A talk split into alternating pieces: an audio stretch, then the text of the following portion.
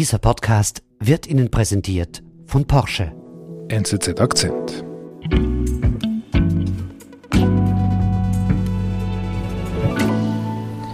Um es klipp und klar zu sagen, die Idee eines Oster-Shutdowns war mit bester Absicht entworfen worden.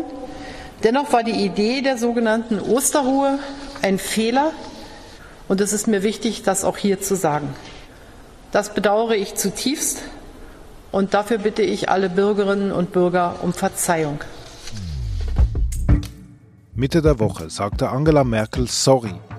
Sorry für das Hin und Her um einen Lockdown an Ostern.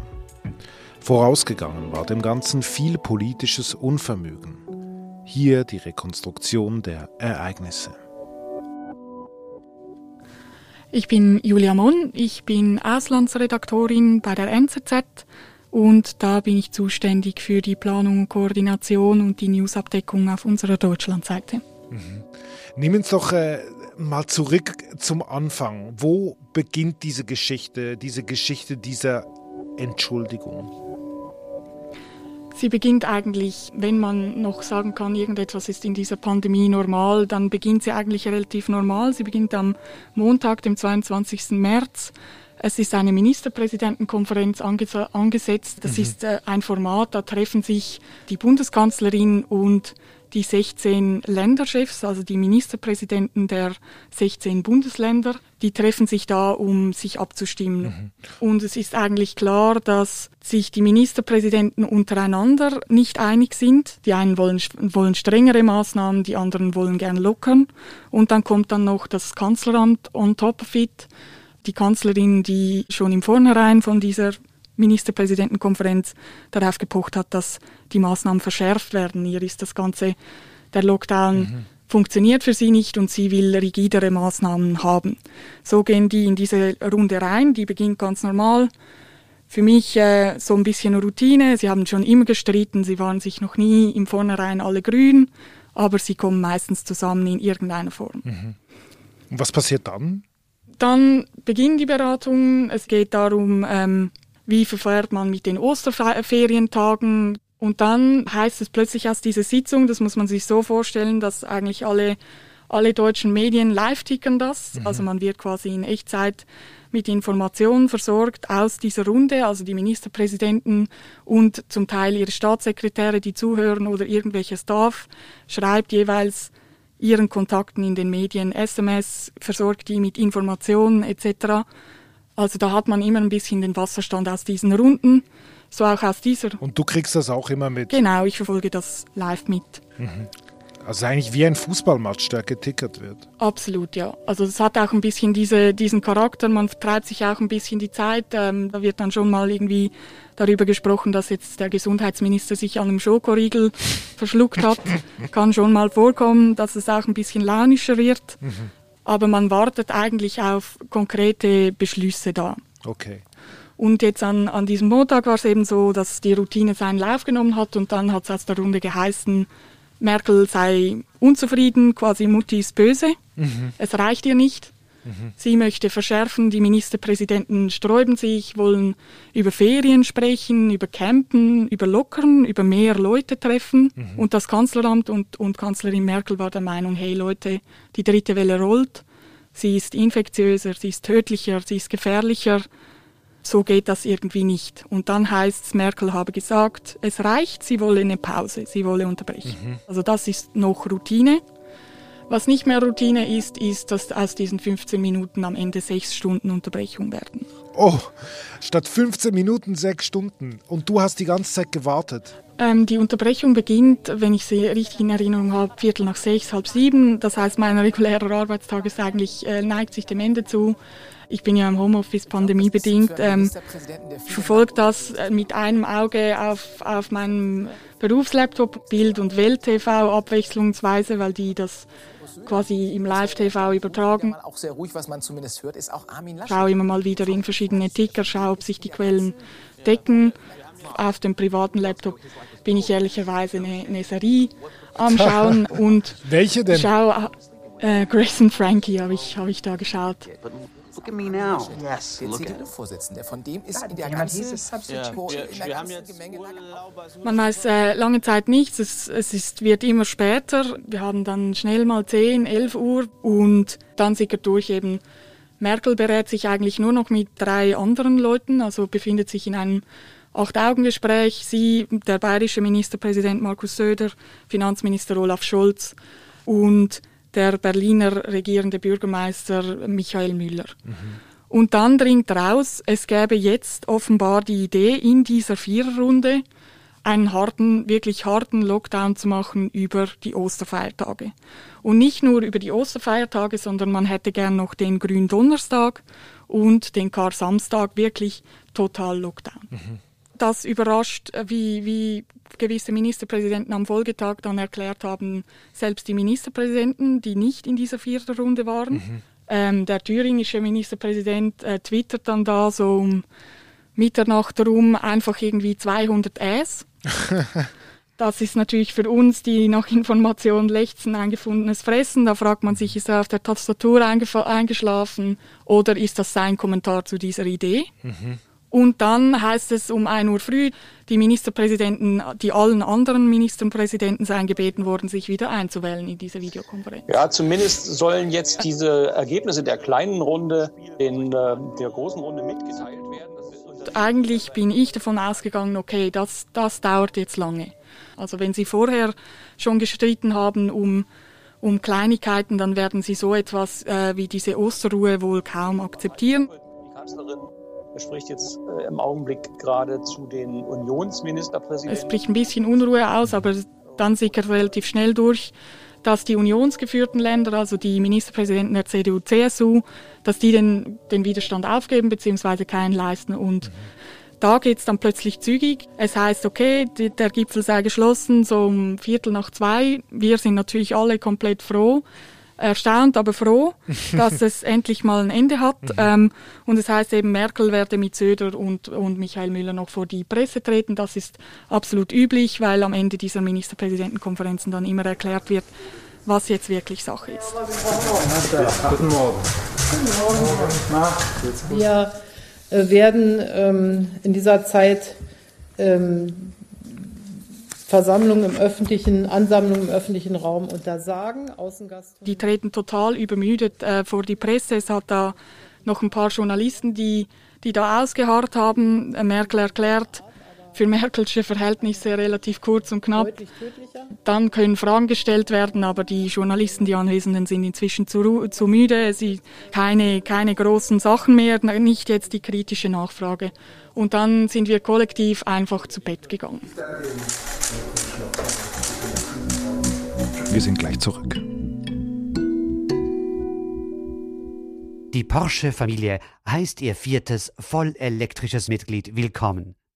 Der neue Taycan mit erhöhter Reichweite wird Ihnen den Einstieg in die Welt der Elektromobilität ganz leicht machen. Nur das Aussteigen wird Ihnen garantiert schwerfallen. Probieren Sie es bei einer Probefahrt aus und melden Sie sich gleich an unter porsche.ch slash Taycan.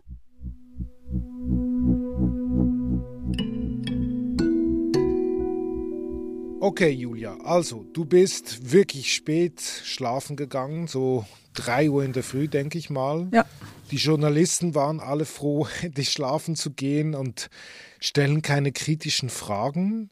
Wie sieht es denn am nächsten Tag aus? Ja, wir sind dann sicher alle wieder sehr früh äh, aufgewacht. Äh, Die Müdigkeit äh, ist schnell verflogen, wenn man sich die Reaktionen anschaut. Doch nun sollen an Gründonnerstag Klarheit. Ein Aufschrei geht durch, durch die öffentliche Debatte in Deutschland. Die Wirtschaft fragt sich ja, okay, zwei Ruhetage, Gründonnerstag, Kar-Samstag, bezahlt denn das der Bund? Ist es überhaupt legal? Die Ministerpräsidenten sind jetzt in der Pflicht, in den Morgenshows zu erklären, was sie da vor wenigen Stunden eigentlich abgenickt haben. An diesem Morgen trifft es wieder den thüringischen äh, Ministerpräsidenten Bodil Ramelow, das ist ein linken Politiker. Was ist denn jetzt eigentlich mit diesem Gründonnerstag? Ist Der geht ins ZDF Morgenmagazin, wird mit Fragen konfrontiert und sagt, hey Leute, ich, ich kann eure, eure Fragen nicht beantworten, ich weiß es nicht. Nein, das kann ich nicht beantworten, weil das die Bundesregierung heute erst liefern wird. Und da muss ich einfach mal sagen, Frau Ayali, bis 23.45 Uhr habe ich überhaupt nicht gewusst, wo die Bundeskanzlerin ist und wo ein Teil der Ministerpräsidenten abgeblieben sind. Ich habe dort sechs Stunden vor dem Bildschirm. Er könne nicht beantworten. Sind denn nun diese Ruhetage, sind das jetzt Ferientage? Ähm, kriegt man die als Arbeitgeber irgendwie vom Staat bezahlt, dass da die Arbeit wegfällt? Ähm, mhm. All das absolut unklar, absolutes Erstaunen auch darüber, dass es unklar ist. Mhm. Winfried Kretschmann, zwar ein grüner Ministerpräsident, gibt auch eine Pressekonferenz und sagt halt so, ja, okay, also. Dass Sie sehen nochmal, wir haben jetzt nochmal Arbeit vor uns, äh, die Dinge äh, zu durchdenken. Also auch die Ministerpräsidenten versuchen vorsichtig zurückzurudern, zu verstehen, was sie überhaupt übernächtigt der Kanzlerin da gesagt haben. Doch, das passt, Angela. Aber was dann auch kommt, sind äh, die Virologen, auch Virologen, äh, die eigentlich übereinstimmen, sagen, hey, also diese Osterruhe, knapp daneben ist auch vorbei, weil das mhm. sind letztendlich sind das fünf oder sechs Tage. Das reicht nicht als sogenannter Wellenbrecher, also damit werden wir die dritte Welle nicht brechen können. Und dann äh, steigt auch der politische Druck in, innerhalb von Merkels eigener Partei. Äh, die haben Sitzung noch an, an diesem Dienstag, äh, Nachmittag gegen Abend, späten Nachmittag. Die Kanzlerin und Armin Laschet, der Parteivorsitzende, der ja auch Ministerpräsident war, da also auch dabei war, schalten sich dazu, erklären die Osterruhe. Die, die Bundestagsabgeordneten in dieser Fraktion stellen Haufen Fragen, stellen dieselben Fragen wie die, die breite Öffentlichkeit auch und sagen vor allem, hey Angela, wir können es nicht erklären. Es dringt auch gegen außen, dass äh, Merkel dann diese Sitzung relativ schnell verlassen hat. Also die hat dann quasi den Teams-Call oder was es auch immer war, relativ schnell verlassen. Das sorgt zusätzlich für Unmut. Die Leute fühlen sich nicht ernst genommen. Mhm. Niemand weiß so recht, wo oben und unten ist. Aber dennoch äh, meint man, okay, das wird jetzt irgendwie, wird man an diesen Maßnahmen festhalten, das wird so durchgesetzt werden, die Osterruhe bleibt. Okay, das heißt, am Dienstagabend gehst du wieder schlafen, diesmal hoffentlich ein bisschen früher. und dann ähm, stehst du am Mittwoch auf. Was passiert da genau? Mittwoch, ich persönlich denke mir, okay, normaler Tag, man, man verfolgt ein bisschen Debatte und dann kommt relativ schnell, halb zehn Uhr morgens heißt es aus dem Bundeskanzleramt, man habe zu einer außerordentlichen Ministerpräsidentenkonferenz eingeladen, die werde ab elf starten. Das hat es vorher noch nie gegeben. Mhm. Und dann beginnt diese MPK eben fünf Minuten in, in der ganzen Veranstaltung, wird eigentlich wirklich live aus dieser Veranstaltung rausgesickert. Merkel kippt die Osterruhe, sie rudert zurück und ähm, Pressekonferenz ist in 15 Minuten.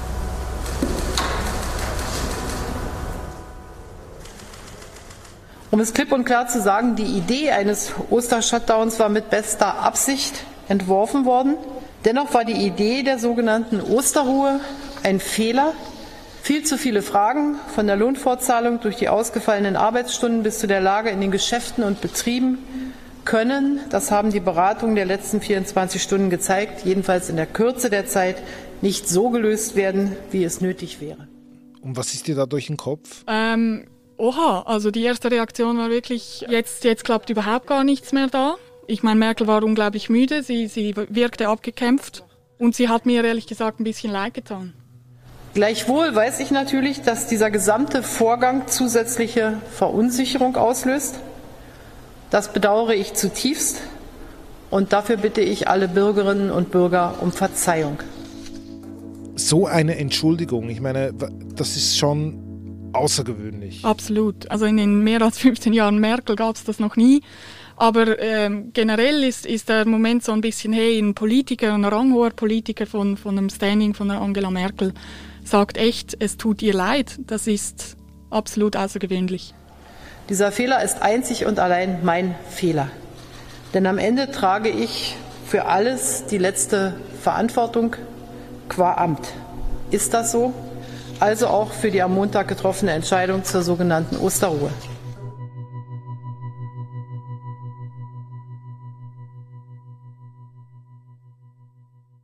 Es sind wirklich sehr außergewöhnliche 48 Stunden, die du da beschreibst, Julia. Ähm, was bleibt auch dir persönlich von, von, von dieser Episode, von dieser Geschichte? Wirklich ein, ein, ein schaler Nachgeschmack letztendlich. Also wirklich zusehen zu müssen, wie die Ära, Ära Merkel jetzt endgültig am Ende ist und Das primär innenpolitisch und auch innenparteilich. Also diese Unionsfraktionssitzung am, am Dienstagabend, wo einfach so offensichtlich wird, hey, die Leute, die Leute können nicht mehr, sie wollen jetzt einfach, dass die, dass die Regentschaft Merkel diese 16 Jahre zu Ende sind. Sie wollen in den Wahlkampf, sie wird langsam zur Hypothek für die Partei. Und das nach, nach 15, mehr als 15 Jahren, wenn sie abtritt, ist sie 16 Jahre im Amt. Und das ausgerechnet in einer, in einer Pandemie, hätte man das denn auch verhindern können? Also stehen denn nicht auch die Unionsministerpräsidenten irgendwie in einer Art äh, Verantwortung? Das ist eigentlich für mich das, das Zweite, was bleibt aus diesen 48 Stunden und insbesondere aus diesen 15 Stunden Ministerpräsidentenkonferenz. Unbestritten, das Kanzleramt Merkel hat Fehler gemacht, aber es steht ja auch niemand da. Es steht niemand, hat Verantwortung übernommen anstatt von Merkel. Ich meine, in diesem großen Warten mitten in der Nacht, was passiert jetzt? Da habe ich echt gedacht, so, hey, das wäre jetzt, das könnte die Stunde eines Armin Laschets werden, das könnte jetzt die Stunde eines Markus Söders werden.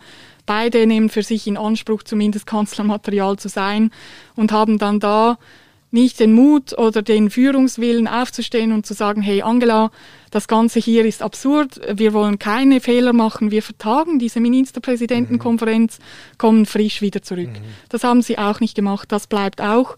Merkel macht Fehler, Merkel tritt ab, aber wer mhm. folgt nach? Mhm. Genau, du sagst ja, Merkel wird abtreten und äh, jetzt ist natürlich die Frage, wie lange halt das nach? Also wird das die Ära Merkel überschatten? Das glaube ich nicht. Ich glaube, dafür ist Merkel zu lange im Amt, dafür hat sie zu viele Krisen zu gut gemeistert. Ich glaube, dieser Moment wird in Erinnerung bleiben. Ich glaube aber auch nicht als negativer Moment per se für Angela Merkel persönlich, sondern als Moment, wo man ihr Respekt zollt dafür, dass sie zumindest Fehler zugibt oder einen Fehler jetzt zugegeben hat.